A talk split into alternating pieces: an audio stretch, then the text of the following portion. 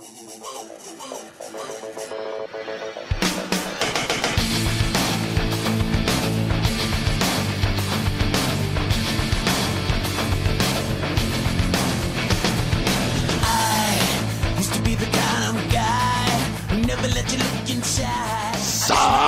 Saudações, pessoal! Seja muito bem-vindo ao podcast Você não paga chamada Valve na segunda! Eu tô tentando fazer, falar isso cada vez mais rápido. Meu objetivo até o final, até o, esse podcast acabar, não esse episódio, mas até o fim do, do Devolve, é que eu consiga tirar um X1 contra o Eminem. Aqui o é Matheus é Farina. causar epilepsia em quem escuta com velocidade 2. Epilepsia auditiva, exatamente. Velocidade 2. Esse é o meu objetivo. Aqui é Matheus Farina e hoje vamos falar um pouquinho de indicações, ou melhor, de indicações. Estamos aqui todos reunidos. Estou aqui com eles, Eliezer. É fôlego na indústria do videogame. Falando de fôlego, né? Olha só. E Flamínio, ou sem fôlego? Uh, é índio, indicações? É isso aí. Isso mesmo, Silvio Costa. E no canto esquerdo, querido Ismael. Indicações, eu dessa vez farei como os shows do Judas Priest. Sempre speed it up, slowing down, speed it up, slowing down. Vai ser uma indicação bem frenética, outra bem tranquila e se der tempo, uma frenética de novo. Eu ia perguntar se é por causa do, do, do Judas Priest ia precisar de analgésico. É. Pra primeira, talvez, mas de, vai depender da sua habilidade. Carai, vamos lá então pro podcast, depois do nosso papinho inicial. I'm every day.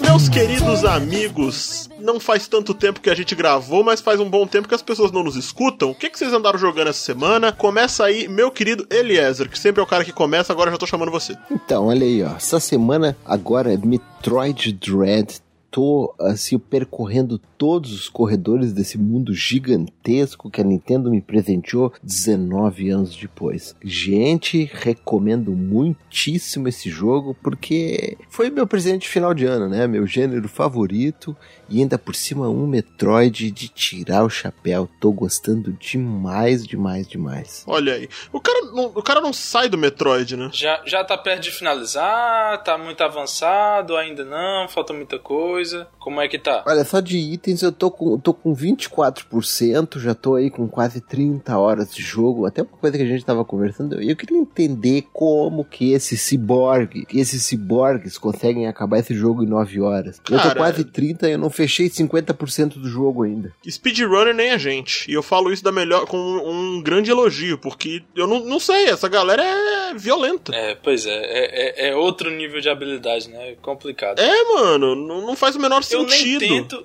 porque geralmente, como eu faço, né? Eu olho no, no saudoso How Long to Beat, um jogo que tem umas 20 e poucas horas, ou 30 e poucas. Quando eu vou terminar, tem lá 40, 50. Pois é. Aí eu, ah, cara. Eu não vou mais considerar isso, não. Já, já vou considerar lá uns 50%, 60% a mais. Ou o dobro, dependendo do jogo. Porque quando eu tô gostando, eu fico explorando, eu vou, volto e tal tenho certeza que estou fazendo tudo preciso e só depois eu avanço. Dificilmente eu passo direto batido, sabe? É isso aí, Ismael. Eu vou curtindo mesmo. Não, é a melhor nem, coisa, é curtir mesmo. Nem, nem, me, nem me importa. Aí acaba, acaba sendo até melhor porque até os jogos menores que tem, sei lá, um pouco mais de 10 horas, quando eu for, vou ver, eu já passei de 20, tranquilo, e aproveitei bastante. Mas esses jogos, mano, não existe mais jogo curto. Hoje em dia, quer dizer, os que a gente vai falar hoje, talvez. É. Mas no um geral, meus, não existe sim, mais curtinho. jogo curto. Se a pessoa quiser, zera numa manhã, numa tarde, tranquilo. Ah, mas isso aí não é demérito. Às vezes a gente precisa de um joguinho curtinho. Sim, sim. sim é interessante sim. ter. Eu concordo. Eu super concordo. Oh, e você, o Ismael, você jogou o quê? Eu joguei um pouquinho de cada jogo que eu fui pegando no, no Switch. Não consegui focar muito, mas eu joguei um pouco dos jogos que eu vou dizer aqui, né? Que eu, eu peguei recentemente um Switch Lite e fui comprando ali uns joguinhos indie, um principal, né? Que ontem finalmente eu peguei Mario Kart 8 pra ele, já tinha jogado muito Olha aí, no Wii U. rapaz. É um dos poucos jogos na vida que eu tenho, sei lá, quase 300 horas de jogo. Um dos poucos jogos que eu tenho provavelmente algumas dezenas de horas no online, porque eu não sou de online competitivo, mas Mario Kart pra mim é uma exceção, porque eu realmente me empolgo, me empolgo com o online competitivo dele depois de fazer tudo do básico, né? Fazer ali pelo menos a campanha com tudo completinho, né? As três estrelinhas nos 50, 100, 150. Não consegui no, no 200, mas é porque eu não foquei muito. Cheguei a completar todos os, os campeonatos de, de, de 200, mas não consegui três, três estrelas em todos. No Switch, eu já, já vou focar mais e provavelmente vou conseguir. É, Ismael, mas isso aí eu também não consegui, mas vou te dizer que é da ódio. Ismael, 200 cilindradas, cara. Não, é, é, é complicado. Cara, é muito ódio, é vontade de tacar o controle na parede, é ah, desgraça. Faz isso não, os Joy-Con já quebram fácil. Uma coisa que eu tinha começado a fazer era mudar a proposta, sabe? Mudar a perspectiva de jogo e mudar a estratégia. O que acontece? Em 50 cilindradas, personagens pequenos e médios têm certa, certa vantagem, geralmente. Ou você joga mais tranquilo com eles. Nas 150 cilindradas, é melhor jogar com um personagem médio ou pesado, né?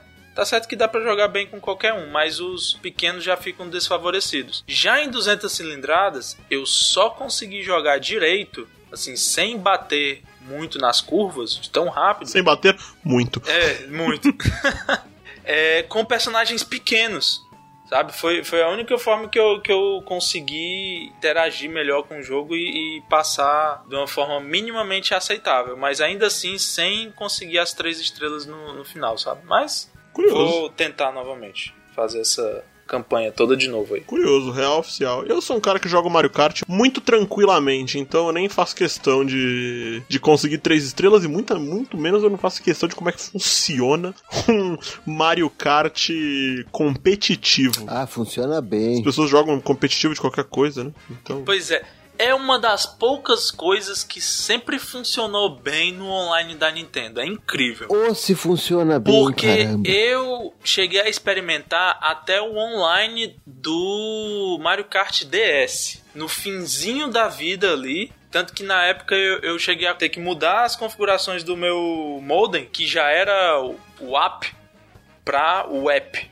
Hoje em dia eu acho que é o app 2, né? É o App 2. Na época eu tive que voltar pro app, que só aceitava senhas de cinco dígitos, se eu não me engano. Era bem mais simples, Nossa, menos verdade. segura, bem bem fuleira, sabe? Mas era só assim Não, o que app o é DS terrível. conseguia conectar à internet. Aí eu fiz isso na época.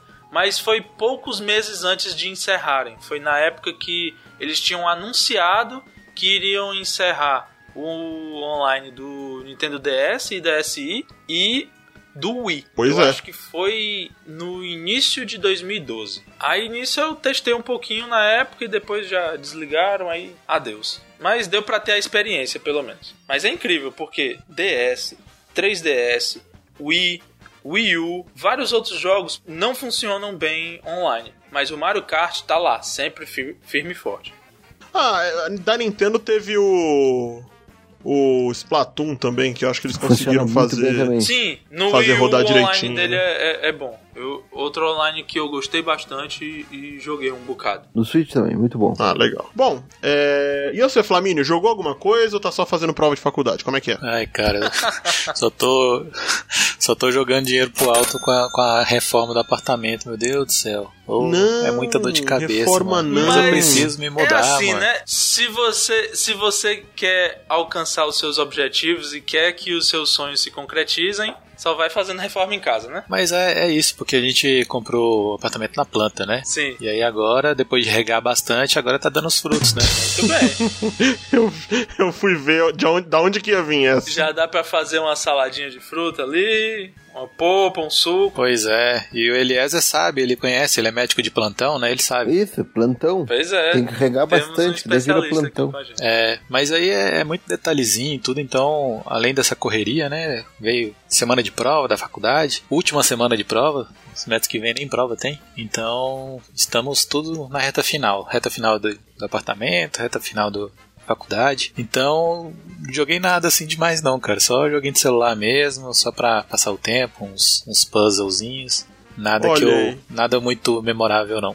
Opa, puzzle, puzzle, gosto. E teremos um hoje. É bom, é Já, bom. já. Isso é- opa, já adiantou, já adiantou. e você, meu querido Matheus? O que, que você anda Olha, jogando aí? É, é difícil. Eu estou trabalhando feito um desgraçado, então é muito difícil eu conseguir jogar alguma coisa. Aí o pessoal fala, mas Matheus, você não joga em live? Então nem live eu tô conseguindo fazer, cara. De tanto Pois tempo, de é, tão né? pouco tempo que eu tenho. Tem jogado o quê? É Professor Simulator, Porque né? eu virei o Julius. É, né? Exato. Jogador profissional. Eu, eu dei uma de Julius e aí eu falei: Ah, quer saber? Essa vida de desempregado tá muito ruim, e de fato era terrível, mas eu acho que pular de totalmente desempregado pra alguém que tem três empregos não é exatamente muito fácil. Pelo menos não era o que você planejava, né? Então, mas eu não sei se Tá eu não indo. sei se é pertinente, mas e a questão aí da mudança de plataforma, como é que tá sendo? Deu certo? Tá dando certo? Cara, é muito interessante porque eu vi muito vídeo antes de mudar, da, antes de sair da Twitch e ir pro YouTube, que realmente assim é o tipo de coisa que você não, não, não, se não faz isso do nada. Mas eu vi muita coisa e eu gosto muito da plataforma do YouTube porque ele é muito bom pra assistir vídeos, né? Ele é feito pra isso, mas Pra fazer live, ela tem ainda algumas complicações. Tem aquilo, a Twitch ela já tá mais bem estabelecida, é melhor pra fazer live, só que o YouTube ele não tá tão atrás assim. Ele é melhor pra você ser descoberto, né? Sim, sim. Tem uma coisa que o, que o YouTube ajuda é que você consegue ser encontrado com maior facilidade, né? Sei. As pessoas elas, elas usam o YouTube pra encontrar para encontrar pessoas e conversar e, e- As sugestões, né? O algoritmo do, do YouTube também. Ah, legal, não sabia. exato, e elas compartilham vídeos. Elas compartilham vídeos com maior facilidade, né? Eu, eu, eu imaginava até o contrário, que fosse mais difícil é, conhecer gente nova streamando pelo YouTube. Porque o algoritmo do, do YouTube ele sai sugerindo bastante, né? Ele aparece ali do ladinho, a pessoa Exato. pode gostar da thumb, entrar. Aquilo, o algoritmo do YouTube ele funciona de um jeito que muita gente ama e muita gente odeia, mas ninguém entende. Tem uma coisa que é unânime, é ninguém entende. Mas o ele funciona indicando pessoas, né? E às vezes ele indica pessoas pequenas, às vezes ele indica pe- pessoas grandes, mas ele indica, diferente do algoritmo da Twitch, que é muito difícil você ser descoberto. Porque na Twitch o tempo todo tem milhões de pessoas fazendo live e E é mais os grandes que ficam em destaque mesmo, né? e ele só, exato, ele só destaca os grandes, aí os pequenos você vai ficar atolado com milhões de outras pessoas É, com poucos viewers. Por isso que tem que divulgar bastante em redes sociais, né? Porque a Twitch propriamente Exato. não divulga tanto. E aí quando você vê, você tem que crescer por fora da Twitch. E aí o pessoal fez até uma, uma conta que é basicamente as melhores pessoas, elas têm uma retenção de 3 para 1, ou de de de, de 30%, né? Sei. De cada, três, se- cada 10 seguidores que o cara tem na- nas redes sociais dele, só 3 seguem ele na Twitch. Então só 3 acompanham o trabalho dele nas lives. Se o trabalho dele principal for na Twitch, Sim. ele tá. Tipo assim, não tem muita gente seguindo.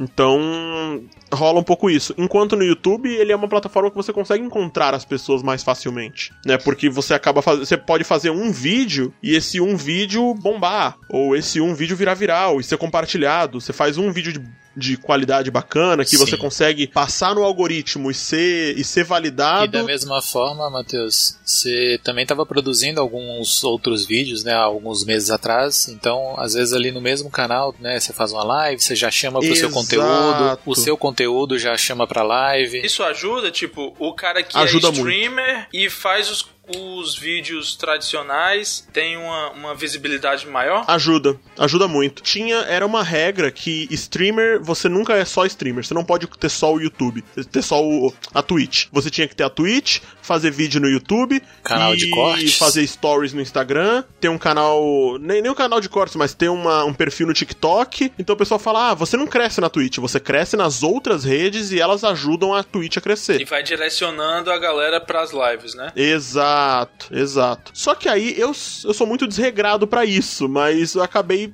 encontrando uma forma dentro da, do YouTube. Sim. Aproveitando a, a aula aqui que você tá dando, é, em questão de conteúdo, assim, o que você é, fazia no, na Twitch, você tem a mesma liberdade de fazer no YouTube? Tem outras restrições? O que você pode mostrar em tela, o que você não pode? O YouTube ele é um pouco mais restritivo em alguns aspectos, mas a Twitch ela saiu de uma plataforma extremamente liberal para tudo, para ser uma plataforma que tipo você toma uma punição severa por quase nada. Então, muita gente tomou ban da Twitch e foi um movimento muito grande de sair da Twitch justamente por conta de bans que estavam acontecendo sem a pessoa ter culpa. Então, a pessoa fez, não fez nada e deixou, por exemplo, saiu da câmera por um segundo para fazer alguma coisa X, e aí o filho apareceu na câmera sozinho, a Twitch falou: Não, o filho não pode aparecer sozinho, você tá banido da plataforma. E a pessoa fica tipo, mas foram 10 segundos que meu filho apareceu na câmera enquanto eu fui pegar água, sabe? E aí, toma esse ban.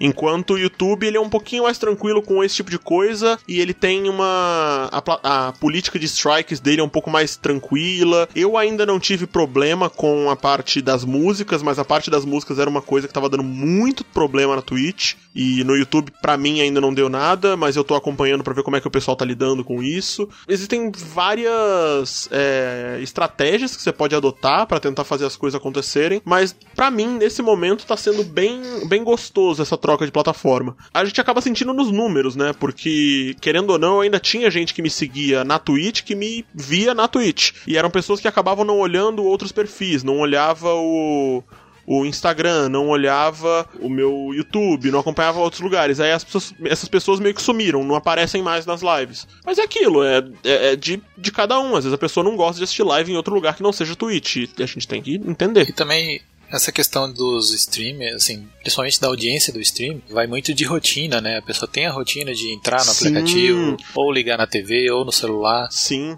Você tem que criar nos seus viewers uma rotina de. Assim, eles têm que saber que você vai estar sempre online em, determinadas circunstâncias. Então, Sim. tais dias, tais horários, você vai estar online. Eles podem te encontrar lá com certeza. Isso ajuda você a crescer. Mas os viewers, eles também têm uma rotina. Às vezes você não tem o mesmo número de viewers em dias diferentes, porque o cara de segunda ele não assiste, mas pô, toda live de sexta ele tá lá. Uhum. E aí o cara ele, ele tem aquele ritmo dele de entrar toda sexta-feira na Twitch, aí ele vai ver quem é que tá online, aí você acaba estando lá na lista dele, ele vai e assiste tudo mais. É, vai muito de cada um, mas tem, tem uma questão. E tem uma outra coisa que o comportamento padrão das pessoas no YouTube é assistir vídeos, não é assistir live. O cara não entra para assistir uma, uma live de uma coisa que tá acontecendo ao vivo, de uma coisa que, que vai ter duas horas de duração, enquanto o cara pode assistir um vídeo de 10 minutos, ou às vezes o cara vai assistir um vídeo do, do Castanhari, que pode ter duas horas, mas é um vídeo mais produzido, com cortes, com edição, pós-produção e tudo mais. Pois é, é eu, eu tenho esse perfil, sabe? Eu não costumava ver lives Aí eu acabei desenvolvendo esse costume, até por, por causa de você e de, de outros streamers que eu, que eu acompanho, né, hoje em dia, mas que foi, foi de um por um, foi aumentando, aí uhum. acabei acompanhando alguns, mas pelo YouTube eu raramente vejo live. Live pra mim era Twitch. Pois é. E YouTube era vídeo, era, eram vídeos diversos. Se fosse elaborado ou não. É, isso não é só você. O que eu ainda via de live no YouTube era tipo live do do Atila, sabe? Coisa perdida. Sim, que ele fazia por lá e tudo mais. E aí você não precisa estar tá online na hora, né? Você vai é, ver dois dias depois. Tipo assim. Meteoro, sabe? Muito pontuais. Sim, sim. Mas uhum. no geral era só vídeo mesmo. Isso que você falou, Flamínio, acontece bastante porque, por exemplo, ah, a live você pode ver depois. Isso é uma facilidade que o o YouTube permite. Então, e o, o VOD, o VOD tem uma cauda longa muito maior no YouTube, né? Sim, a parte da cauda longa é, é o que acaba trazendo sucesso e é o que o pessoal pedia pra Twitch ter uma, uma área de cauda longa, uma área que permitisse essa cauda longa com maior facilidade. E ele deixa por quanto você tempo? Você até tinha. Ou não deixa mais? Então, a Twitch deixava por 60 dias e o YouTube é infinito. Sim. Se você salvar a live e deixar lá, ela fica para sempre. E a Twitch continua com o negócio de 60 dias? Twitch é 60 dias. A menos que você marque a live de um jeito específico para ela não sumir é 60 dias. É Entendi. Então, assim, varia, sabe? É, é complicado. São, são mudanças. É. Choices. Cada escolha é uma perda.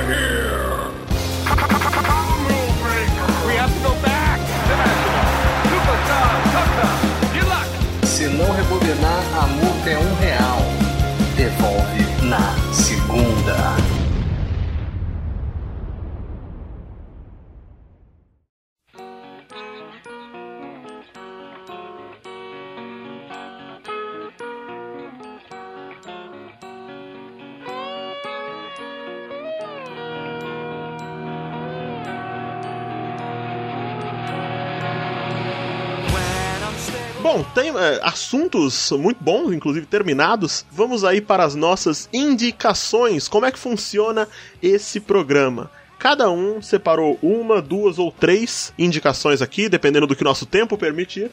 E aí a gente vai passá-las aqui adiante aos nossos queridos participantes e para você também, nosso querido ouvinte. E são indicações, como o nome próprio fala, indies. Então, no geral, vamos buscar jogos que são desconhecidos ou de desenvolvedores pequenos que a gente acha que possam ser indicados para vocês. E para começar as nossas indicações, vou chamar aqui o Doutor Eliezer. O que, que você trouxe pra gente hoje, meu querido? Eu trouxe dois jogos muito interessantes. Um deles foi um dos primeiros indies que eu joguei nessa plataforma, que é a casa dos indies. Eu tô falando do Switch e eu tenho que trazer pra vocês um Zelda que não foi feito pela Nintendo. Acreditem se quiserem. Olha, teve, teve Pokémon que não foi feito pela Game Freak, então tá tudo certo. Então, olha aí, ó. Eu tô falando de Blossom Tales da Sleeping King. O jogo que foi lançado ali juntinho com o Switch, dia 28 de março de, 1900, de 2017. Foi juntinho com o Switch. E ele é, acima de tudo, ele não é uma cópia, mas ele é uma homenagem ao Zelda A Link to the Past. Olha só, eu tô olhando ele aqui, rapaz. Blossom Tales. lindo, as mecânicas fazem referências demais. Tem a espada do Link, tem o Zelda Lullaby. Ele é um jogo da Castle Pixel e foi lançado só para PC e para Switch. E ele tem um mundo de referências. É impossível não fazer, porque, olha, é, é igual você tá dentro do jogo. Tem a bomba, tem o escudo, tem a espada, tem o gancho, tem tudo, tem Zelda.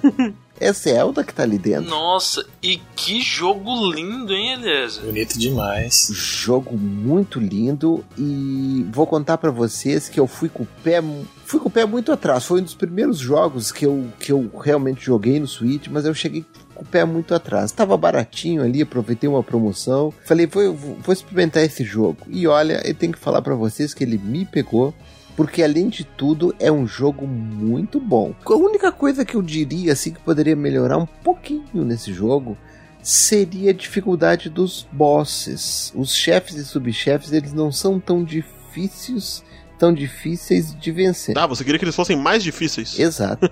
o cara é maluco. Eu ia falar que, ó, ele é lindíssimo, ele tem uma capa maravilhosa e a edição física dele foi feita pela Limited Run. É. E custa a bagatela de 734 reais, preço atual do Mercado Livre. Apenas. Mas na loja da Nintendo deve estar um pouco mais barato.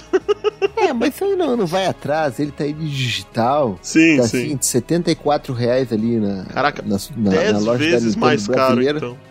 10 vezes mais caro a versão física. É, jogo interessante e bom quando até os que não são tão bons é, quando saem pela Limited Run Games e depois acaba né, o período de, de venda, já era. O, o preço sobe bastante. Eu tenho alguns e de vez em quando Dispara, eu penso, né? caramba, e se eu pegasse o digital e vendesse o físico depois? Porque alguns aumentam muito de preço. Mas o- os poucos que eu tenho continuam na, na coleção por enquanto. Olha, e toda, toda a, todo o mapa e a mecânica desse jogo ela é baseada em A Link to the Past. Ele tem referências demais eh, a todos os jogos da série Zelda. Basicamente começa a história que tem um, um vozinho, ele tá contando uma história para suas netinhas e nesse conto o rei foi vítima de um feitiço que o colocou para dormir eternamente. A magia que foi realizada pelo próprio irmão do rei só pode ser desfeita através de uma poção mágica, que é fabricada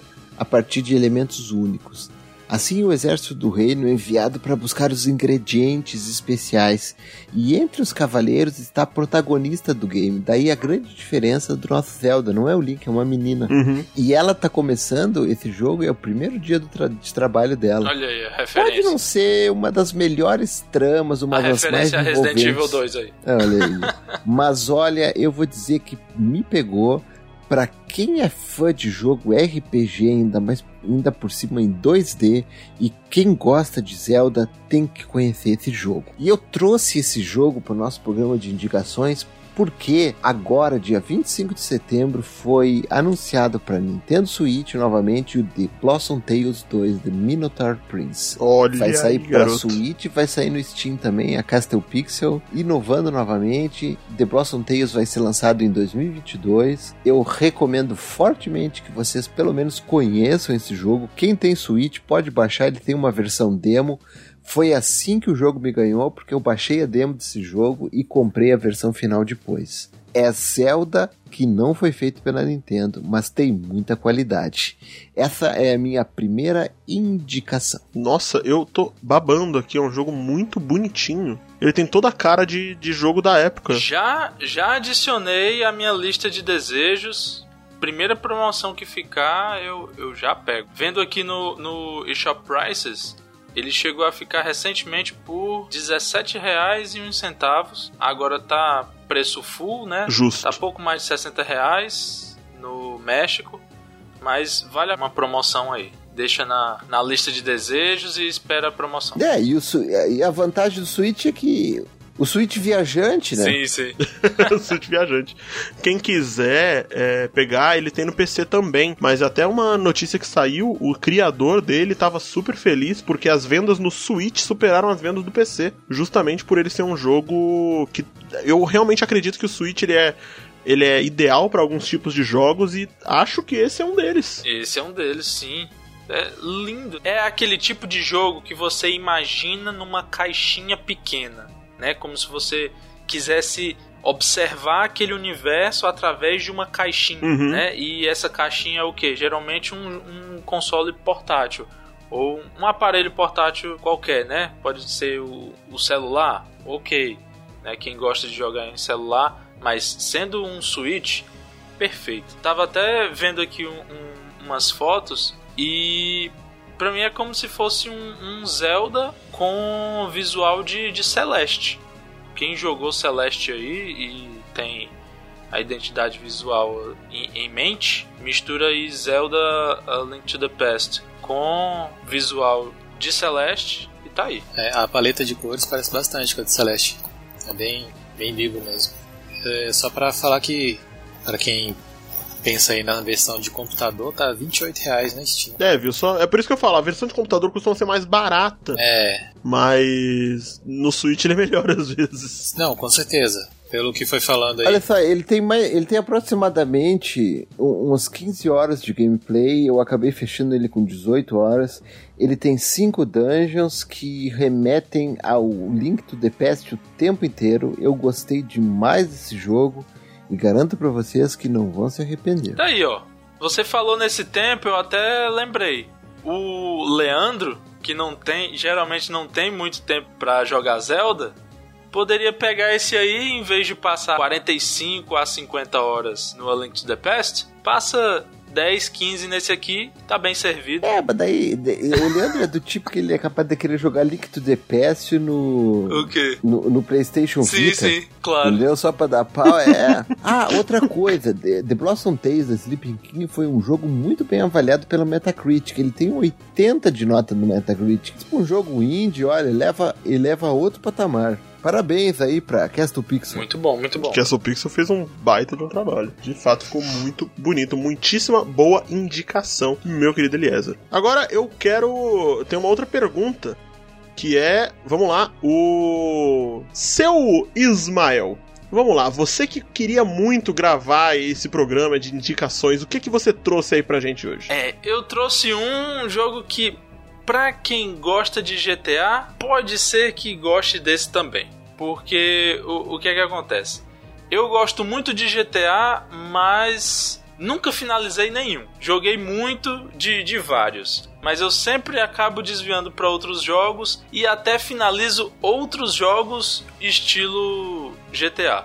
Menos os GTA de fato. E esse, esse jogo é um deles, que eu não zerei ainda, né? Joguei um pouco, na verdade. Não joguei tanto, mas o pouco que eu joguei já gostei bastante. Mas queria trazer para esse programa porque quem escutar no fim dessa semana talvez ainda pegue a promoção dele na PSN com direito às versões de PS3 e PS Vita. Eu tô falando do sucessor espiritual de Retro City Rampage, louco. Shakedown Hawaii. Shakedown Hawaii. Olha, esse eu não conheço não. Eu cheguei a dar uma olha- olhadinha nele, eu achei ele muito interessante. Ele parece um GTA maluco, não é? É, imagina GTA 1 ou 2 Ah, com a visão, visão isométrica ali assim. Top down, É, exato. isso. Só que frenético.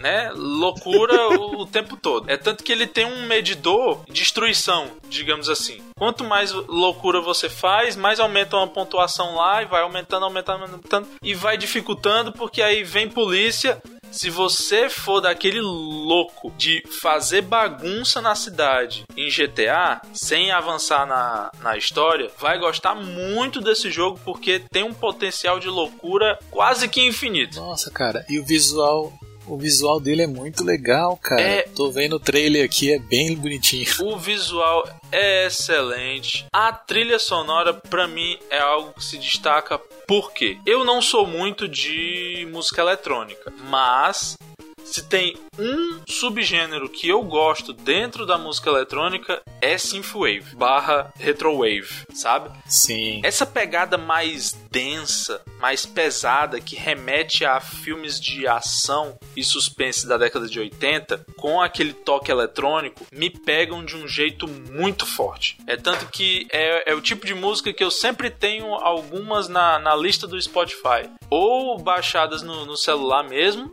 de, por meios alternativos, digamos assim. E sempre quando eu saio tarde do, do trabalho e, e já tá já anoiteceu, pra mim é synthwave time, né? Eu coloco synthwave e volto pra casa à noite, me imaginando na, sei lá, Califórnia da década de 80, à noite, pegando a estrada. E esse jogo é muito louco, não só pela mistura de visual retrô, meio 16 bits, pouco mais elaborado. É, e eu ia comentar isso, que esse visual retrô, o jeito que do- das armas, dos tiros, parece muito Metal Slug. É, Me fez lembrar o Metal Slug. Eles pulando, atirando, achei muito legal, cara. É, o Retro City Rampage era meio que 8 bits melhorado. Aí já esse, o Shakedown Hawaii, fica mais próximo de um 16 bits, mas claro, a gente sabe que não é exatamente 16 bits, né? Mas eles se esforçam bastante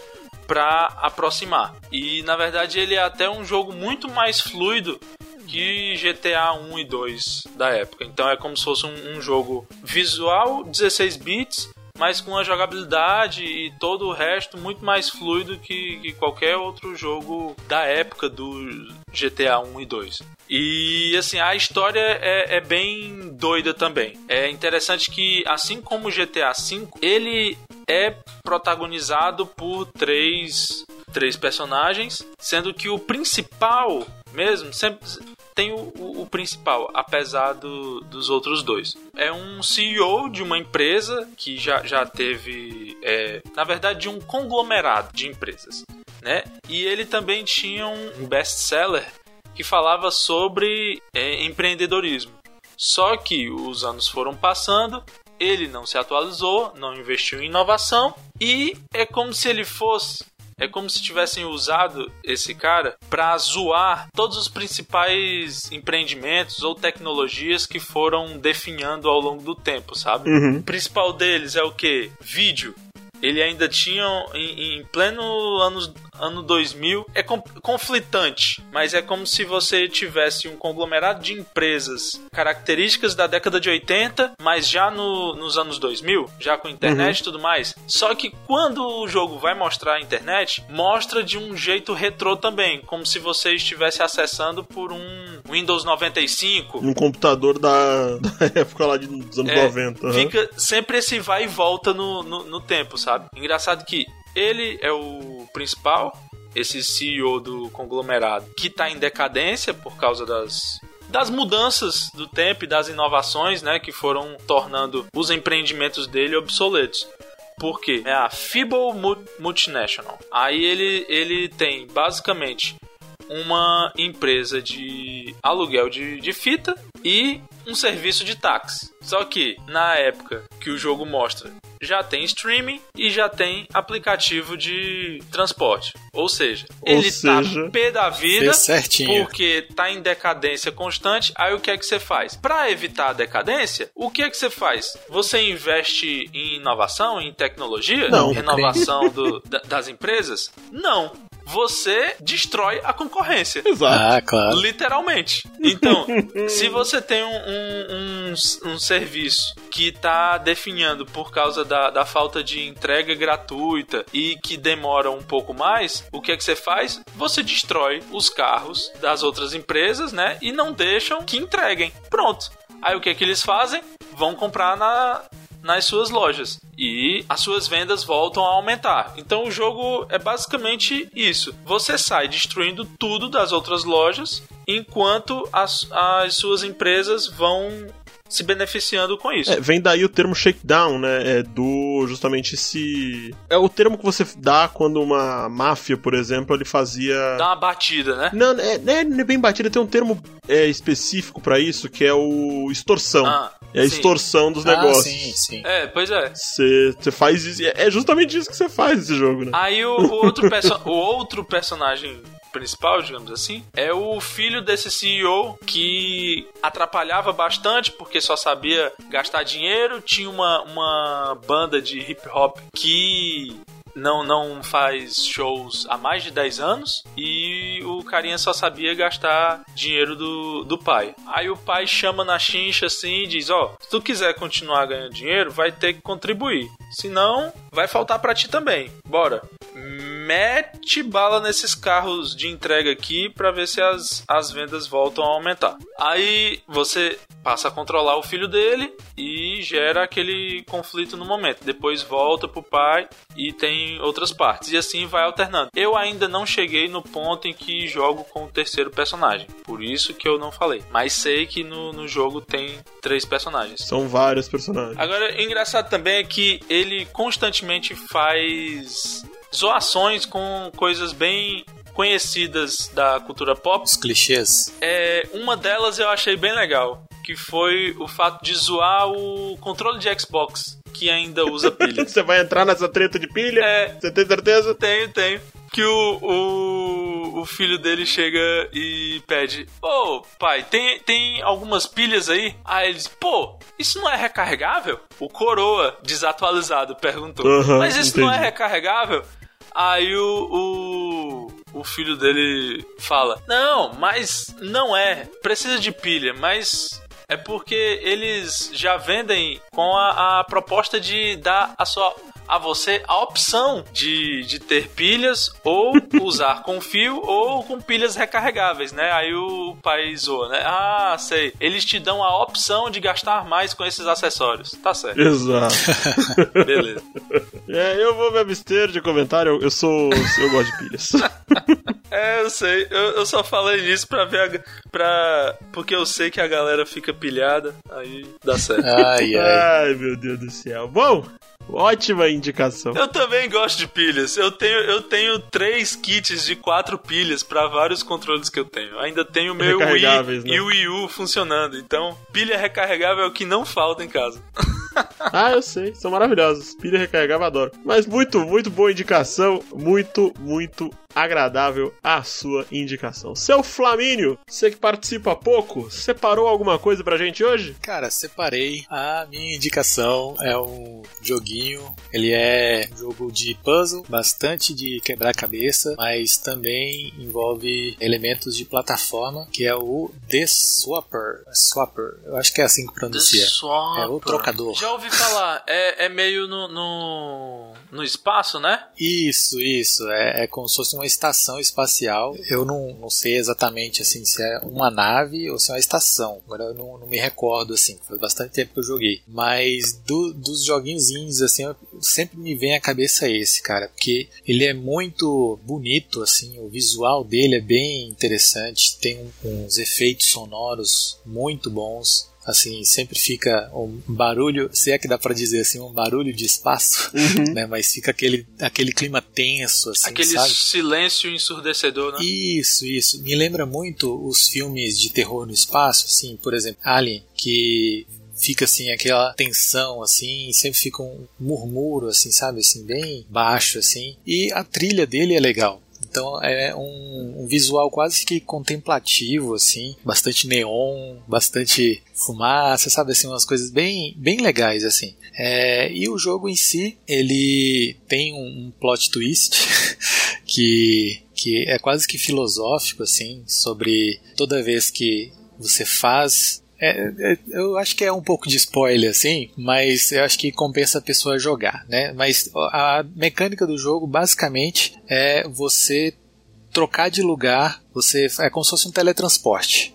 Você se transporta para o outro lado assim e com isso vai resolvendo os puzzles. Então você não consegue pular em determinado local, então você usa a mecânica do jogo para se teletransportar para lá. É como se fosse isso. E no meio do jogo você descobre que não é bem assim. Toda vez que você tá se teleportando, você tá morrendo. Isso, isso. Ah, é, é como se fosse isso. É. Caramba. Lembra muito, é mais ou menos a trama do, de um filme, né? Então isso tem um custo muito alto e você só sabe qual é o real custo lá na frente. Isso, é. Nossa, que legal. Eu suspeitei disso só por causa da capa do jogo. É, que eu tô né? olhando aqui e é o é o astronauta, ele tá segurando algo como se fosse uma roupa de um outro astronauta e um capacete tá no chão. E aí me Isso. lembrou um pouco desse lance, dessa trama desse filme que você falou que é o grande truque, não é? É o grande truque, eu ia falar dele. Eu ia comentar dele. Ah, sim, o grande truque. Isso. Já assisti, Então assim, muito o bom. clima, o clima do jogo ele é bem de bem de suspense assim.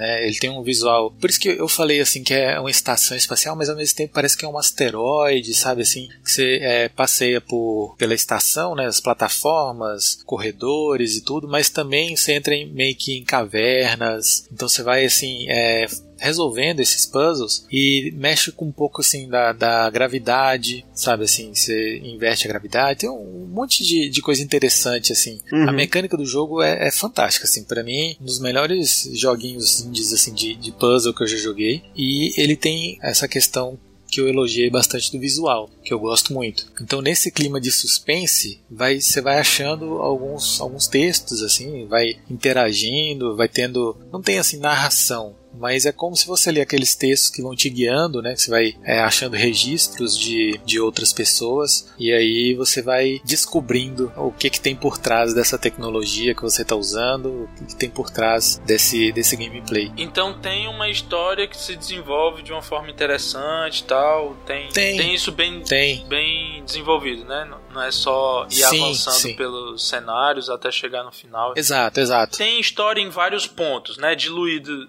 no, no jogo. Porque às vezes tem esses jogos que tem pouca história, mas tem alguma. E, tipo, mostra só um pouco no começo, aí ali no meio, e depois mostra tudo mais pro final e acabou. Não, é, vai desenvolvendo aos poucos. Vai te entregando algum, algumas parcelas assim aos poucos. Ah, legal, E aí legal. você vai entendendo, porque primeiro tá tudo muito obscuro, né? Fora o clima de suspense, tá tudo muito obscuro. E aí você vai entendendo e vai esclarecendo e chega, um- chega uma hora que meio que quase que você não quer mais fazer. Sabe? Tipo assim, não, não, não quero mais avançar, sabe? Tipo assim, Sim. Chega, eu não aguento mais. é como se fosse isso, é. Pra mim me deu essa sensação, assim, eu falei, ah não, velho, nossa, não, não acredito que tá fazendo isso, sabe, tipo assim? Entendo. E é um jogo assim, ele não é tão longo, e olha que eu não sou também muito de zerar, né, jogos, mas esse eu zerei, assim, e, e queria jogar de novo, sabe, até na ocasião, né, eu joguei ele em inglês, mas tem aqueles fóruns aí, né, da, de tradução,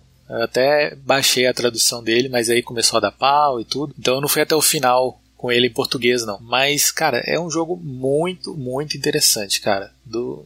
Eu recomendo demais esse indie aí. Bom, legal, legal. Muito, muito bacana. Tô- eu gostei, gostei da carinha dele, é, é- é muito bonitinho, muito interessante. Vou, vou jogar. É, você falou no, no visual, Flamínio. Sim. Eu achei interessante também esses efeitos de, de luz que são bem elaborados para um, um- um jogo de baixo custo como esse, né? Assim, apesar de ser simples, tem, tem um, um certo valor de, de produção em relação à, à iluminação e gráfico, assim, muito, muito bem feitos. Eu acho que eu acho que o visual dele é acima, é bem acima da média, cara. É bem acima da média o visual. E ele, ele, eu joguei ele no Windows, né? Mas tem ele pra PlayStation 4, tem pra para Xbox, se não me engano, mas tem para PlayStation 4, PS Vita, tem pra PS3. Eu acho que tem até para 3DS, se eu não me engano. Não lembro se saiu ele pra Nintendo. Mas não tem, lembro. PS... é, tem, tem várias plataformas. Eu acho que não, é outro jogo que eu tô Acho confundindo. que saiu pra Wii U. Wii U, pronto. Porque eu, eu lembro de ter visto em, em várias plataformas e em uma da, da Nintendo. É, foi pra Wii U. É, ele foi lançado em 2013, né? Fez fez o, o sucesso dele ali, né? Chegou a, a sair nos rankings aí dos melhores indies do ano, mas eu, eu recomendo e, né, como eu joguei ele no, no Windows, né, na Steam, ele tá por 25 reais. Então assim, tá baratinho e recomendo demais, cara. Muito, muito legal, cara. Eu tô olhando ele aqui, tô, tô dando uma olhadinha se pá. Pego, hein? Apesar de ser um estilo que, que espacial, eu não sou tão fã assim, mas é um, é um indiezinho muito legal. Aquele suspensezinho que tu adora, hein, Matheus? Pois é. Não, mas ele não tá muito na situação de. de um survival horror, então Não tá é tudo nenhum não é, Alien é. Iso- Isolation, né? Dá pra Não é jogar. nenhum Alien Isolation, Resident Evil 7, tá de boa. gosto, gosto bastante. Well, sobrou a minha indicação. É isso aí. E vamos agora para o, o meu Jojinho. Eu estou programando muito agora por conta do trabalho e eu fiquei muito feliz quando esse jogo saiu para a. de graça na Epic Games. Infelizmente não está mais de graça se você for pegar, mas eu acho que ele vale a pena cada centavo investido seja para você se divertir aprendendo uma lógica de programação, seja para você se divertir porque o jogo é muito divertido mesmo, é um puzzle.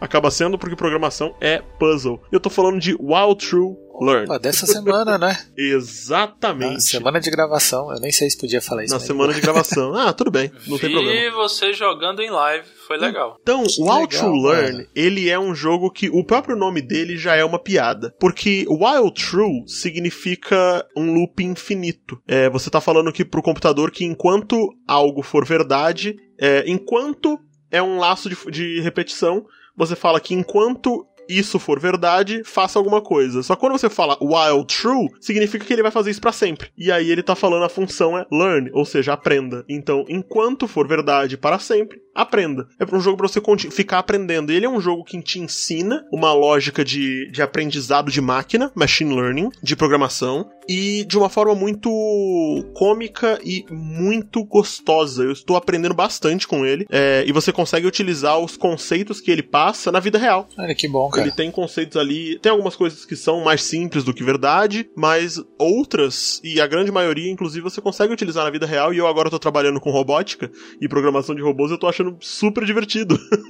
tô olhando e falando, nossa, que legal isso daqui. A proposta do jogo é que você é um desenvolvedor que tava tendo bugs no seu programa, mas aí o seu gato resolve os bugs pra você. Tipo, você sai da mesa pra pegar um café e o seu gato vai lá e programa o seu resolve os bugs do seu programa e você descobre que seu gato é um baita de um programador. O problema é que você não entende a linguagem dele. E a proposta do jogo é justamente você vai programar um computador. Enquanto você vai programando lá, ele fala pra você, você vai tentar programar um computador para traduzir a linguagem do gato. Mas é engraçado que você começa justamente com essa ideia: ah, eu quero programar uma- um computador para me ensinar a falar com o meu gato. E aí ele vai desde o começo, ele fala: bom, você tem que primeiro ensinar o seu computador a identificar o que, que é um gato. Então você tem que fazer ele aprender e programar um. fazer um programa que vai identificar imagens de gatos, recebendo imagens de gatos de verdade e de gatos de mentira. Aí ele tem que saber identificar quais são isso. Aí ele tem que aprender, você vai criar esse algoritmo. Aí depois disso você tem que passar. E assim, você tudo vai ligando as coisas, sabe? Você tem no, no canto esquerdo as imagens de gatos e imagens de não gatos. Aí você no meio você tem que colocar meio que os módulos. Ah, eu quero botar um módulo aqui que vai separar as imagens e aqui eu quero que o computador entenda isso e aqui vai chegar as imagens de gatos e aqui vai chegar as imagens de não gato. Então quando ele fizer a separação correta, ele vai ganhar os pontos ali. Então os o jogo ele tem objetivos por fases, mas é, a proposta dele de ser um puzzle é muito legal, mas a parte que eu mais gosto dele é que ele é um puzzle que te ensina de fato conceitos reais de aprendizado de máquina, que é atualmente uma das áreas que mais dá dinheiro pra galera, tipo de programação mesmo, sabe? Aprendizado de máquina é muito importante. É, todos esses computadores que estão fazendo coisas e aprendendo coisas, e todo o captcha que você faz na internet você está ensinando as máquinas de alguma forma. E é maravilhoso. Eu tô apaixonado por esse jogo. É que o aprendizado de, de máquina é como vulgarmente a gente chama inteligência artificial, algo assim. É. Você precisa que a máquina aprenda as coisas. Você acaba tendo que ensinar ela a fazer as coisas, né? Você. A inteligência artificial é, é justamente a máquina conseguir aprender as coisas e realizar tarefas em cima disso. E o aprendizado de máquina é bem isso, né? Mas, assim, em outras palavras, assim, é como se a inteligência artificial como se fosse um módulo que já existe, um módulo pronto. Você pega ali aquele programa que já já sabe algumas coisas. O machine learning é como se você estivesse criando uma inteligência artificial. É, é, é como, como as inteligências nascem. Do zero, né? Vai ensinando desde Isso. o básico até aprender coisas mais complexas. Isso, isso. Justamente. Isso, só que da, de, de uma certa forma, né, é, é difícil hoje em dia alguém partir do zero, né? Sim. Então já existem alguns, eu vou usar essa palavra de novo, módulos que já sabem algumas coisas. Aí você pega a partir daquele, daquilo e continua avançando. É mais ou menos isso. Só que esse joguinho, pelo que eu entendi, Matheus, você começa do zero, né? Sim. Literalmente com os conceitos de machine learning e vai, e vai avançando. Isso, ele coloca você é, meio que assim, olha, a coisa atual, né, a cultura atual de machine learning que a gente tem é depois de muito tempo de desenvolvimento. Então, vamos te ensinar como é que os sistemas começaram a aprender desde a década de 60. Ô, louco. Sabe? É nesse nível, tipo, as primeiras, as primeiras interações com o aprendizado de máquina são da década de 60, para você tentar fazer um sistema entender alguma coisa. Então, você tem que fazer o computador aprender e tomar decisões e fazer as coisas. Então é muito legal, é muito divertido. E ele tem uma carinha muito simpática que acaba sendo uma, uma forma de você memorizar coisas que você vai ver de fato na- no mundo da programação. A carinha dele de, de gatinho não é tanto, mas a carinha dele, do, por exemplo, da árvore de trabalhos é muito parecida com o GitHub, que a galera vai acabar vendo aí com, com o Git, né? Com o versionamento de código que o pessoal vê. Eu achei muito legal, muito bacana, divertidíssimo, Sim. um jogo educativo, o que é engraçadíssimo, Já mas valeu muito aqui. a pena. Estou jogando monstruosamente aí por conta desse presente que a Epic deu e tô adorando, tô adorando. Ele é bacana, tem em português, e o que eu acho mais legal é que a, a tradução dele foi toda feita pela comunidade. Ah, então, a comunidade que fez a tradução do jogo, e algumas coisas eu não gostei tanto, porque eu falei, ah, eu acho que aqui ficou mais literal do que correto, mas aí sou eu mais sendo cri-cri do que qualquer outra coisa. O jogo ele tá bem, tá bem traduzido.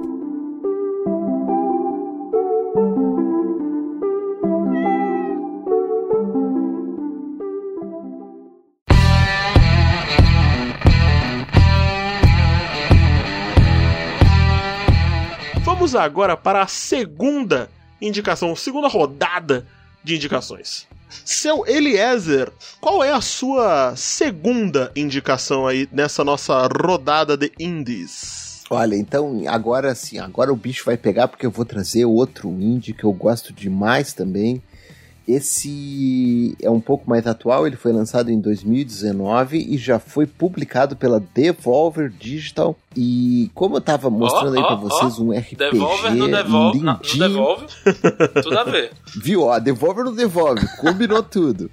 Eu tenho que trazer pra vocês esse aqui é um shoot'em up, mas um shoot'em up com uma proposta diferente. Um shoot'em up onde é- tem que fazer malabarismo pra jogar e o jogo extremamente violento. Eu tô falando de My Friend Pedro. My Friend Pedro, My friend maravilhoso. Pedro. Tá aí, eu, eu ainda Nunca joguei, da hora. Joguei nada. Não fui atrás de nada. Nem, nem de, de vídeo de review sou. Mas eu sei que é um, um jogo interessante. Tá aí. Tô pegando boas dicas aqui. Olha, jogo curtinho, muito legal, muito legal. Ele, assim, ó, é um- é um shoot'em up, mas é- é- ele não é aquele jogo de correria que tem que sair matando todo mundo a torta direito de qualquer jeito.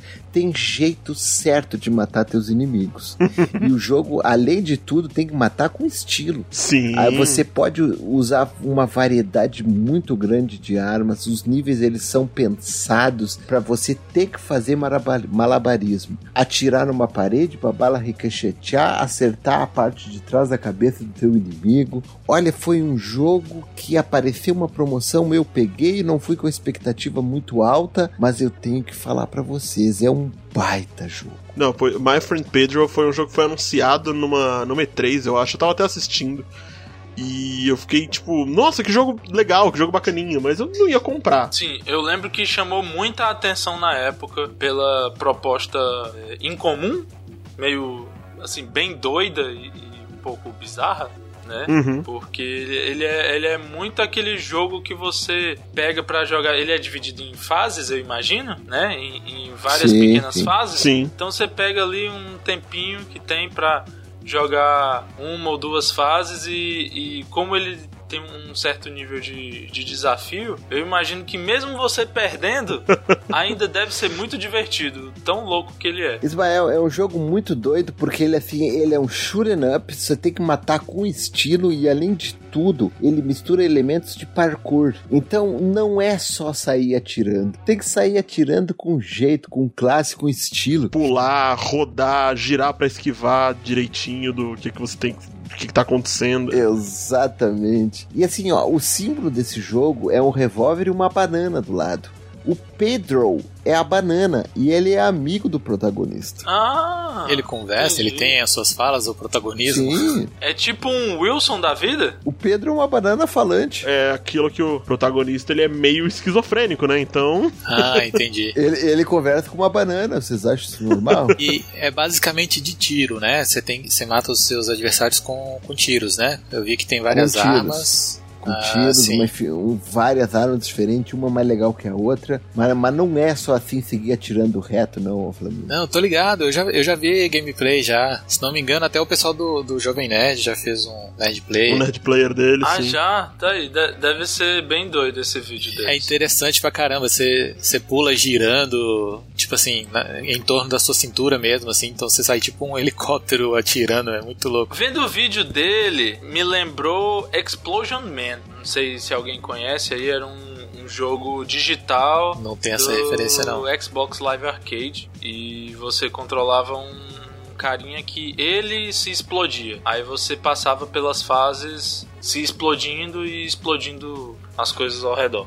Era bem doido. Olha que proposta interessante. Olha só, e também foi um jogo que foi muito bem avaliado no Metacritic, viu? Ele tem aqui pro Nintendo Switch 78 no Metacritic e a versão de PC dele atingiu 81. Então quer dizer, são jogos que eles são muito bem avaliados aí pela crítica, viu? Sim, sim. É interessante, cara. Quando eu vi a, a primeira vez assim o gameplay dele, me lembrou muito aquela animação em Flash. Eu não sei se é da época de vocês, talvez Que? alguns de vocês lembrem da é, Xiao Xiao, aquele Tchau, Stickman. tchau. Eu já ia falar, pô. Stickman Fighting é muito parecido, assim, porque pula na parede, volta dando pirueta e atira e só faltou jogar a arma, dar um chute na arma e pegar no cara. Não sei se era no mini clip Ou era no. Não sei se era Shadow Grounds. Era. Era, algum, era alguma coisa Grounds. Cara, eu não sei que Deep Web você tá indo, não. Battlegrounds. Não era Battlegrounds, mas era alguma New, coisa assim New mesmo. Grounds, não? Newgrounds. Pronto. Exatamente. Era ne- nesses sites que, que tinha esses jogos em Flash.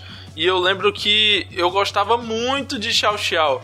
E tinha vários que eram animações, né? Desde o 1. Isso, ia isso. desde Um o 1 filme, até né? o Isso. 9, se eu não me engano. Tinha um deles que era um, um FPS. Tinha outro que era um, um beat'em up. O que eu mais gostava era o beat'em up. Porque, né, sou, sou muito fã do gênero aí. Mas e- ele, ele lembra muito esses vídeos do, do Xiao Xiao que misturava tiro É. com porradaria. Parkour também, ficar pulando. É, era muito massa. Bem interessante. Outra coisa que me chamou a atenção nesse jogo também foi porque ele tem uma história e eu não quero dar. eu Peraí, não ele quero tem dar... história? Tem. Ah, então Isso eu ele não tem- sabia, Eu isso pensei eu não que fossem só fases aleatórias e você seguindo. Não, não é só porradaria, não. Aliás, o Pedro, ele é uma banana falante e ele é do mal, viu? Putz. Não, assim, Oi? eu já achei engraçada essa primeira fase da descrição aqui na, na eShop. Que ele diz, ó, My Friend Pedro é uma violenta aventura sobre amizade, imaginação e o empenho de um homem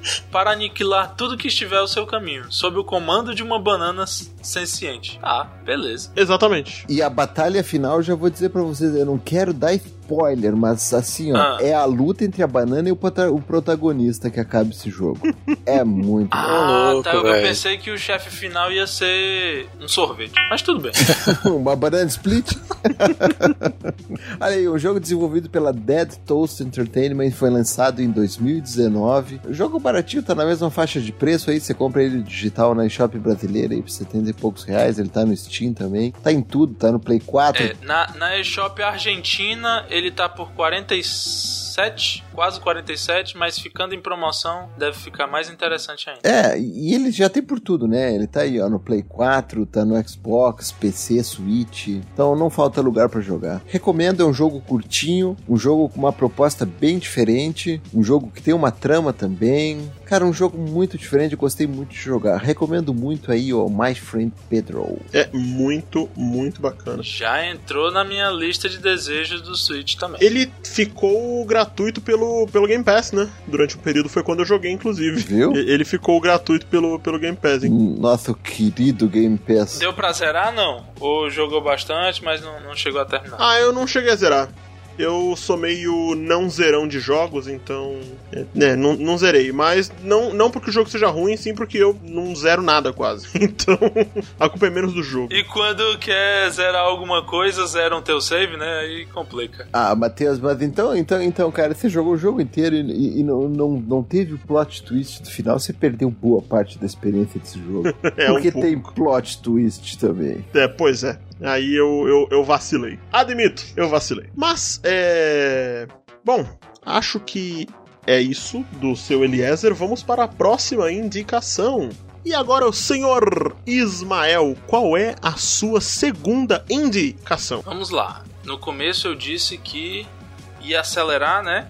E acelerei, dei uma mexida, literalmente, né? Dei um sacode, que o jogo é frenético mesmo, mas agora eu vou dar uma tranquilizada, mais uma tranquilizada legal para aquela hora que você tá quase dormindo, mas você ainda quer jogar algo antes de fechar os olhos e literalmente só acordar no dia seguinte ou algumas horas depois, se você estiver indo dormir já de madrugada, né? Depende do seu dia. Mas esse é para relaxar, para fazer algo simples, fácil, não tem dificuldade aqui. É só você seguir um padrão e ir mudando bloquinhos de lugar. Eu vou falar de Island Farmer. Island Farmer. É um puzzle extremamente simples que consiste só em dioramas. São, o jogo é formado por 20 dioramas que são um- uma espécie de pequenas fazendas ilhas. Quadradinho, parece Minecraft. Isso.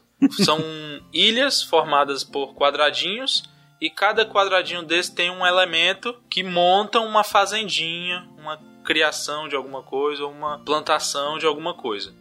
Aí você começa desde os mais simples, com uns, uns 10 bloquinhos só, ou menos, e vai aumentando. O jogo tem 20 níveis, né? Eu cheguei a, a, a jogar no mesmo dia 10 em sequência. Meu Deus. Porque. Porque o jogo é pra Acabou o relaxar e jogar aos pouquinhos, mas aí eu vou seguindo. Você tava precisando muito relaxar. Pois é, eu tava precisando tanto relaxar que acabei ficando mais, mais exaltado e fiz 10 níveis de uma vez só, metade do jogo. Mas é porque é bem simplinho. E eu tava gostando de seguir nas fases. Aí o jogo te mostra uma fase e você dá OK pra começar, ele embaralha. Aí você tem que ir trocando, selecionando um, um quadradinho e outro pra substituir, né? Pra trocar. Até que você forma o padrão que apareceu antes pra você. Você não lembra do padrão? Então você tem um guia, você tem, você tem um padrão a, a chegar É. nele. Entendi. E o jogo não tem pontuação, não tem número de trocas que você pode fazer ou deve fazer, porque tem alguns desses jogos, né, que Cronômetro calculam na tela, número de é, o movimentos. número de movimentos, e se você fizer em menos movimentos, você faz uma pontuação maior, se você faz mais movimentos, Sim. sua pontuação é menor ou você nem consegue passar da fase. Aqui não. Você tem quantos, quantas movimentações precisar, quanto tempo precisar. O lance aqui é relaxar. Aí você vai formando, legal, né, trocando os quadradinhos. Esqueceu em que parte tá o quadradinho? Por exemplo, tem um quadradinho que é uma casa e tem outro que é uma abóbora. Tá, se eu sei que a, a parte da, da plantação tá ali pro canto, eu troco com a da casa e vou trocando. Não lembro onde estava no modelo. Apertam um botão, ele já mostra o modelo. Você aperta o, o botão de novo, já volta pro que você está montando e vai ali. Vê o padrão, volta pro que está montando. Vê o padrão, volta pro que está montando. Até terminar e passar pro próximo nível. Simples. Não tem história, não tem nada. É só o quebra-cabeça limpo com uma musiquinha tranquila de fundo e você relaxou. Olha aí, que gostoso. E bem baratinho no Nintendo Switch. É um jogo em que é curtinho, simples, mas bem baratinho também. Tá certo que eu peguei em promoção, provavelmente não tá mais em promoção, mas vale colocar na lista de desejos aí e se quiser pegar depois. Eu achei super legal, muito bacaninha, que a carinha dele de, de, de Minecraft tá super fofa. E adoro esse tipo de jogo relaxante, sabe? Que você fica ali só. Sim, pois é. É, Eu acho que é interessante de vez em quando ter algo assim pra variar. Não, com certeza. Não sei se é o tipo de jogo que eu compraria pro Switch, porque, sei lá, não é o meu tipo de jogo pro Switch, mas, meu, super carinha fofa, sabe? É, eu não sei se tem pra celular também. Talvez tenha, mas no Switch eu acho legal por poder usar a tela de toque. Então Uhum. eu vou só tocando nos quadradinhos e vai substituindo. Mas também funciona com os botões. Até porque eu comecei a jogar com os botões e depois eu percebi que poderia usar a tela. É, é justo. É isso. Simples e direto. Legal, legal. muitíssimo, muitíssimo, muitíssimo legal. Família, você tá pronto aí pra mais uma ou nem? Então, o, o jogo que eu trouxe aqui, né, sem combinar com o Matheus, mas um jogo que eu joguei durante algumas horas e curti demais. É um joguinho também envolvendo aí a parte das informáticas aí, do só nos computer. É o Game Dev Tycoon. Game Dev! Aí sim, agora você ganhou. Esse jogo é muito, muito legal, gente.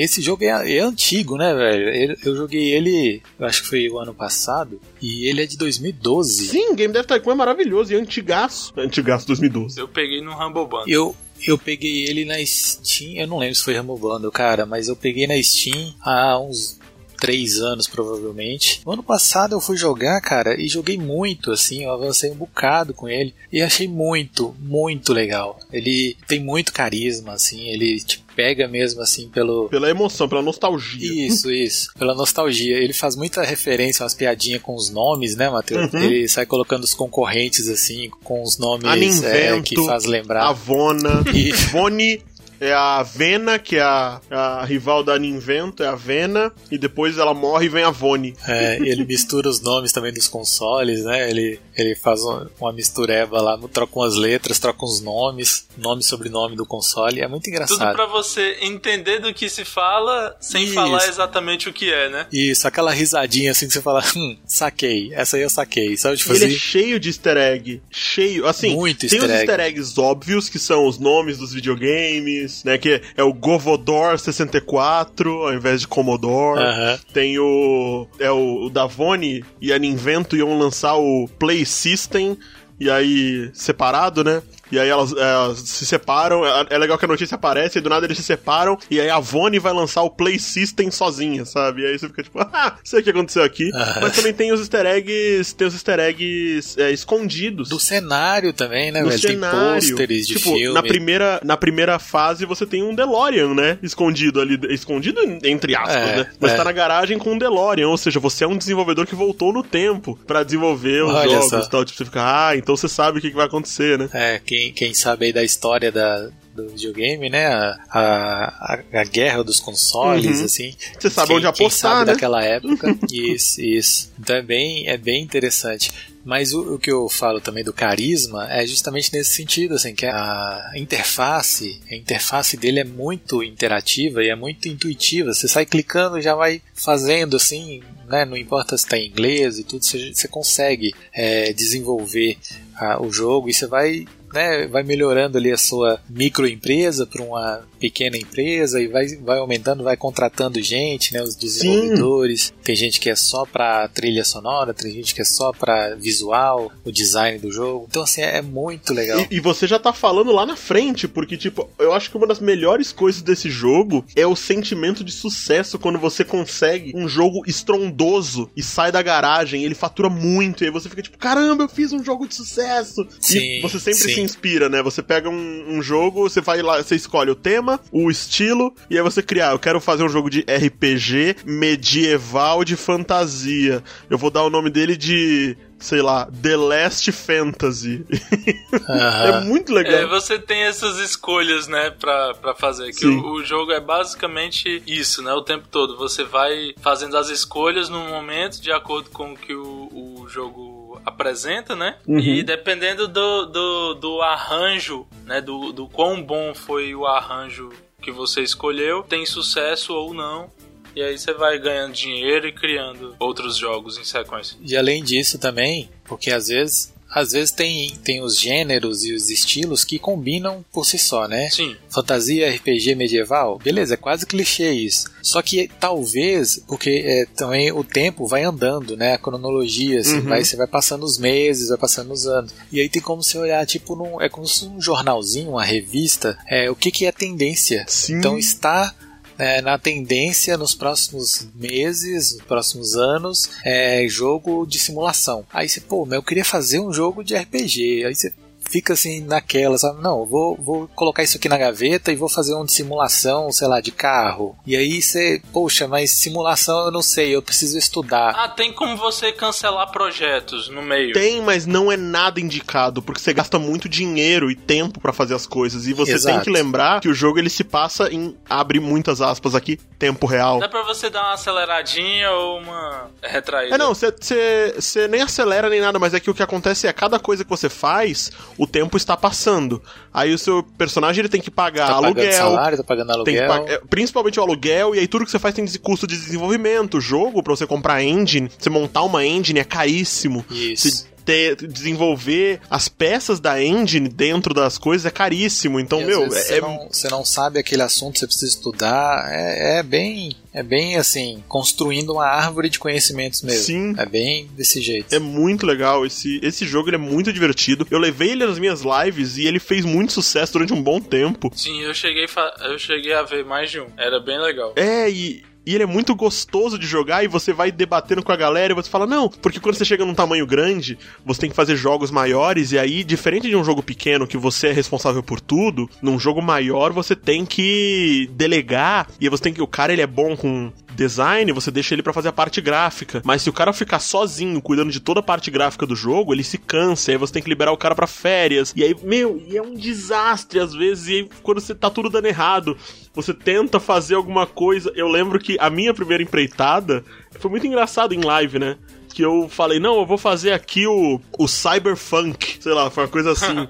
E aí eu Sim. criei um hype, eu tive departamento de marketing, jogou o hype lá em cima, e eu dei entrevista falando que esse jogo vai revolucionar a indústria. E aí o jogo foi um fracasso. E porque eu dei um hype muito alto e o jogo foi um fracasso, as vendas terríveis, tipo, o jogo afundou minha empresa, eu, fui, eu fali. Nossa. E é engraçado que a, a notícia, a notícia foi que, tipo, ah, a empresa, eu dei o nome, sei lá, X dela lá, a empresa Farináceos foi à falência, mas já tem notícias de que a EA Games, é tipo, tem um um nome lá fictício da EA, né? A EA Games anunciou que vai comprar e os fãs demonstraram muita a EA é, chateação. é muito engraçado você ver esse tipo de coisa, esse tipo de piadinha, sabe? E, e tem também, tipo, umas feiras, né? Tipo a E3, É, né? tem a sei se E3, qual é o outro tem que nome. escolher se E você aí vai. Tem um, um stand seu lá, se faz sucesso ou não. Tudo representado de alguma forma que você entende o que é, mas eles não dizem exatamente. Isso, pra não pagar os direitos. Não, é, é Cara, muito, mas é bem muito legal esse engraçadinho joguinho. e divertido de jogar. Eu cheguei a jogar muito pouco, mas o pouco que eu joguei eu gostei bastante. Só não joguei mais porque realmente eu só cheguei a adquirir no computador e como eu não jogo muito em computador e quando eu jogo geralmente é algum FPS ou jogo de tiro sem ser FPS, mas que eu acho mais interessante jogar no PC, aí esse eu acabei deixando de lado. Mas eu jogaria num Switch da vida, por exemplo. É, eu- no Switch eu acho que ele não tem, mas esse jogo ficou muito famoso durante um período e saiu vários clones dele, até que eles lançaram um oficial no celular. E aí o oficial dele tá inclusive dentro do Play Pass da Google. Se você assinar o Google Play Pass, ele te- é tipo Olha, um Game legal. Pass da, do- da Google Play, e você pode jogar vários jogos que eles têm disponíveis. E eu joguei ele no, no celular, e inclusive a versão de celular dele, ela é mais graficamente bonitinha. Porque eles deram uma repaginada gráfica no, no rolê pra, pra ficar mais bonitinho, de- com um estilo diferente. Porque no computador ele tem aquele estilo ok e tal, não é feio, mas é, é ok. E aí no celular ela tá, ela tá diferentezinha, mas tá bonitinho também. Você até pensa assim que em 2012 ele era bonitinho. Uhum. tipo assim, né? Mas ele não avançou tanto. Ajeitadinho, né, no PC. ajeitadinho. Mas continuou daquele jeito, né? Aí hoje, se for olhar, ele não tá tão legal. E é legal que em 2012, quando ele lançou, os computadores eles eram de um jeito. A gente tava tendo aí vislumbrando a possibilidade de um Xbox One, ia lançar o PlayStation 4.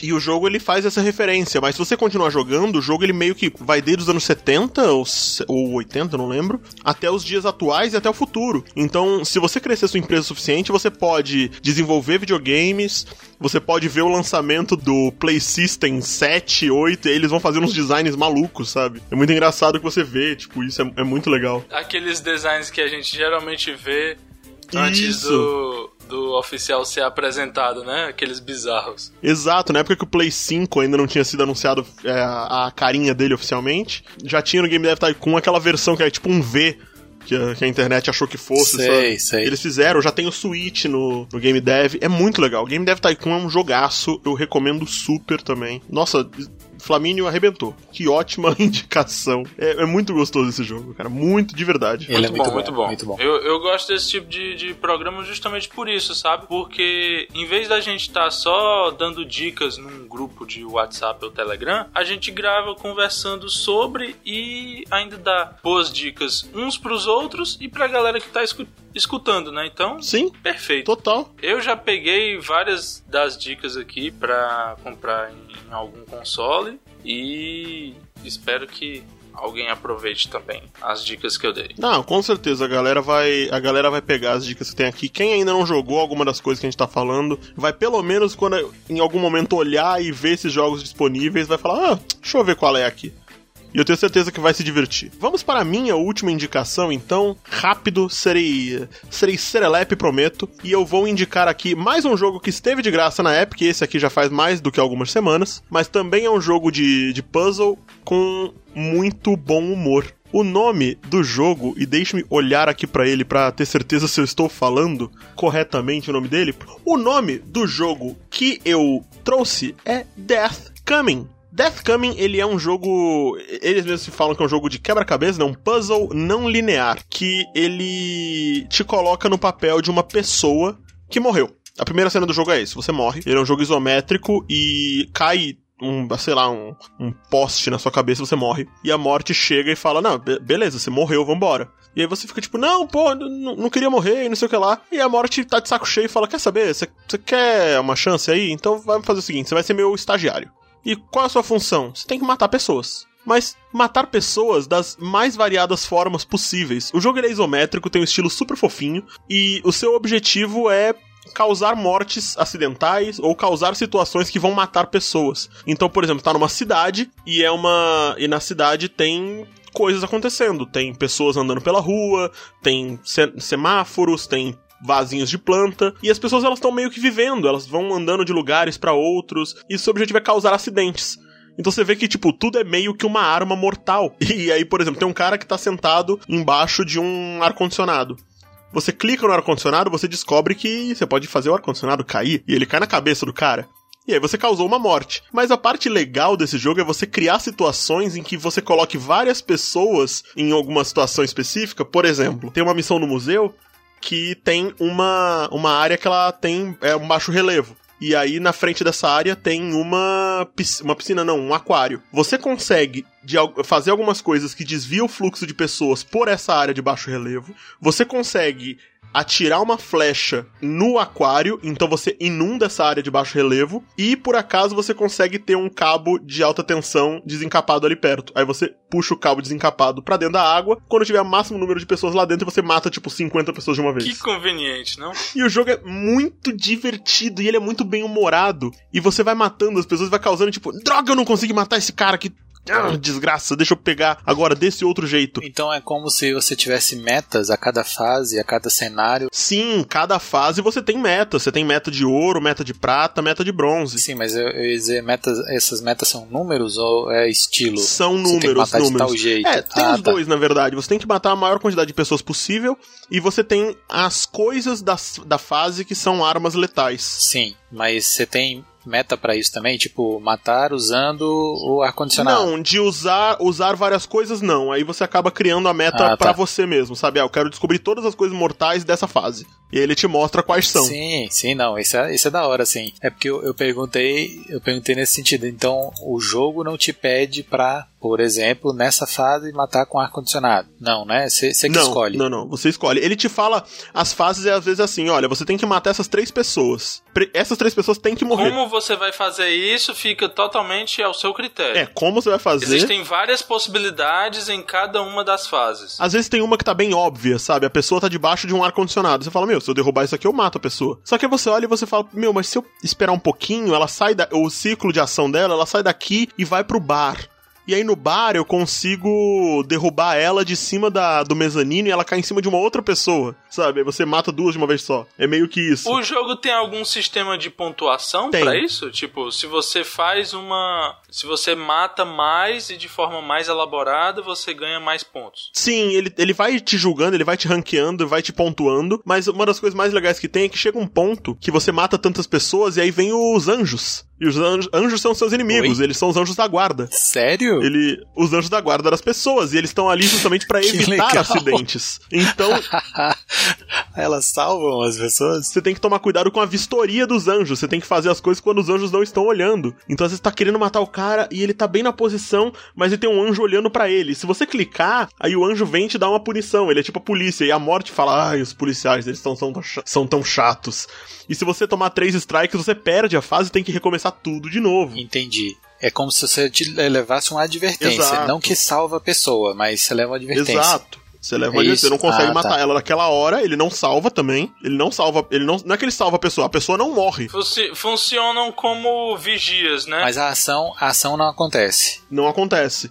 Ele meio que vê você causando alguma coisa. E é muito legal que você vai clicando nas coisas, você vai descobrindo, ah, essa coisa aqui reagiu ao meu clique. Então ela é uma armadilha. Só que ela fica com uma aura vermelha em volta. E aí, se o anjo passar e ver aquela aura vermelha que você clicou pra ativar a coisa, ele te dá advertência. Fala, não, ó, você tá querendo matar alguém aqui, ó. Aí você toma punição. Você tem que, então você tem que ficar descobrindo onde é que são as coisas e às vezes tem vários anjos, eles estão andando e olhando pra lugares diferentes, e você fica tipo meio sem reação e, e tem que casar o momento certo de clicar na hora que você tá esperando Sim, o cara sim. passar, mas o anjo não pode olhar, então você. Sabe, é muito divertido isso. Ele é um jogo de 2017, desenvolvido pela Next, que saiu de graça pela Epic, que tá muito gostoso de jogar. De verdade, muito gostoso. Eu vi aqui o, é, as imagens que eu tô vendo, aparece uma mãozinha, igual você falou, de clicar, Uhum. né? É como se fosse só a mãozinha. Então, o seu personagem que morreu, né, que você falou, ele não fica passeando pelo, Não, pelo cenário. não. É só, é só o mouse mesmo, você só comanda. Exato. Ah, tá. É porque quando você falou que o anjo, o anjo ia ver, eu primeiro pensei que ele viria o seu personagem. Você tinha que fugir com o seu personagem, entendeu? Não, não, não. Você clica, você vai clicando. E que depois que você clica, ele percebe que você fez aquela ação. Ex- exato, exatamente. Cara, interessante, viu? Ele é um jogo super casual, super divertido, de. de meu, muito leve, apesar do tema pesado. Não, mas é, é descontraidinho. E aí é muito divertido que você às vezes faz uma situação em que você, a linha, o cara tá cortando grama. Aí você derruba um vaso na cabeça dele na hora que ele tá cortando grama, e por acaso ele tava alinhado com cinco pessoas que estavam tomando sol, e aí o cortador de grama sai desembestado e mata as cinco pessoas. Nossa, inspiração e premonição é pouco, né? Inspiração e premonição total.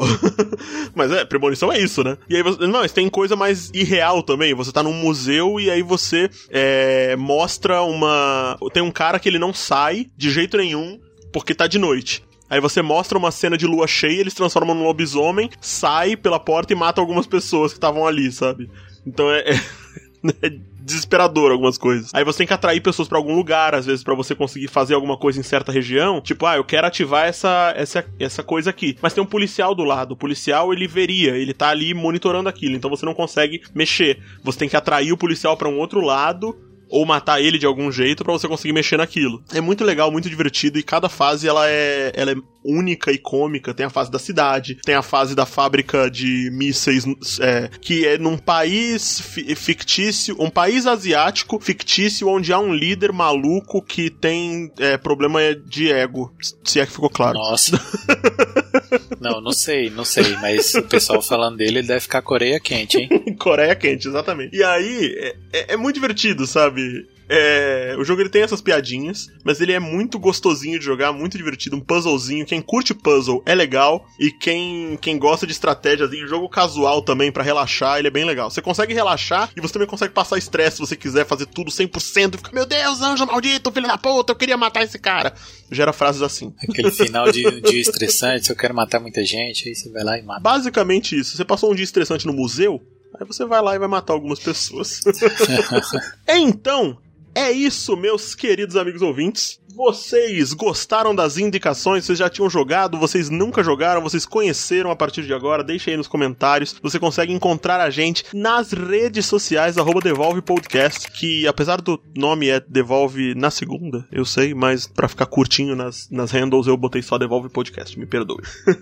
e você consegue encontrar a gente em arroba Devolve Podcast no Twitter e no Instagram. Eu sou Matheus Farina, com Matheus com TH, e estou no Twitter e Instagram assim também, e você consegue me encontrar segundas e sextas fazendo lives no YouTube, youtube.com barra canal Farináceos. E você, Flamínio? Flamínio Nunes, em qualquer rede social, PicPay, qualquer lugar, só procurar Flamínio Nunes que me acha. Flamínio Nunes e aquela batida na coxa, né? Nossa, mãe do céu. Por favor, 2003 na cabeça Quem aí. souber sabe.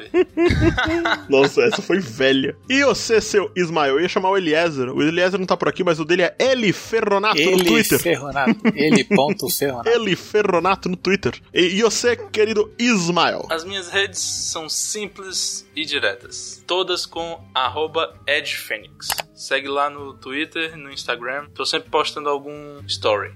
No Twitter, às vezes compartilhando só os nossos episódios mesmo. Mas no Instagram, tô sempre por lá. É isso aí. A gente se encontra então na próxima. E até mais. Um forte abraço e valeu! Tchau, tchau. Valeu!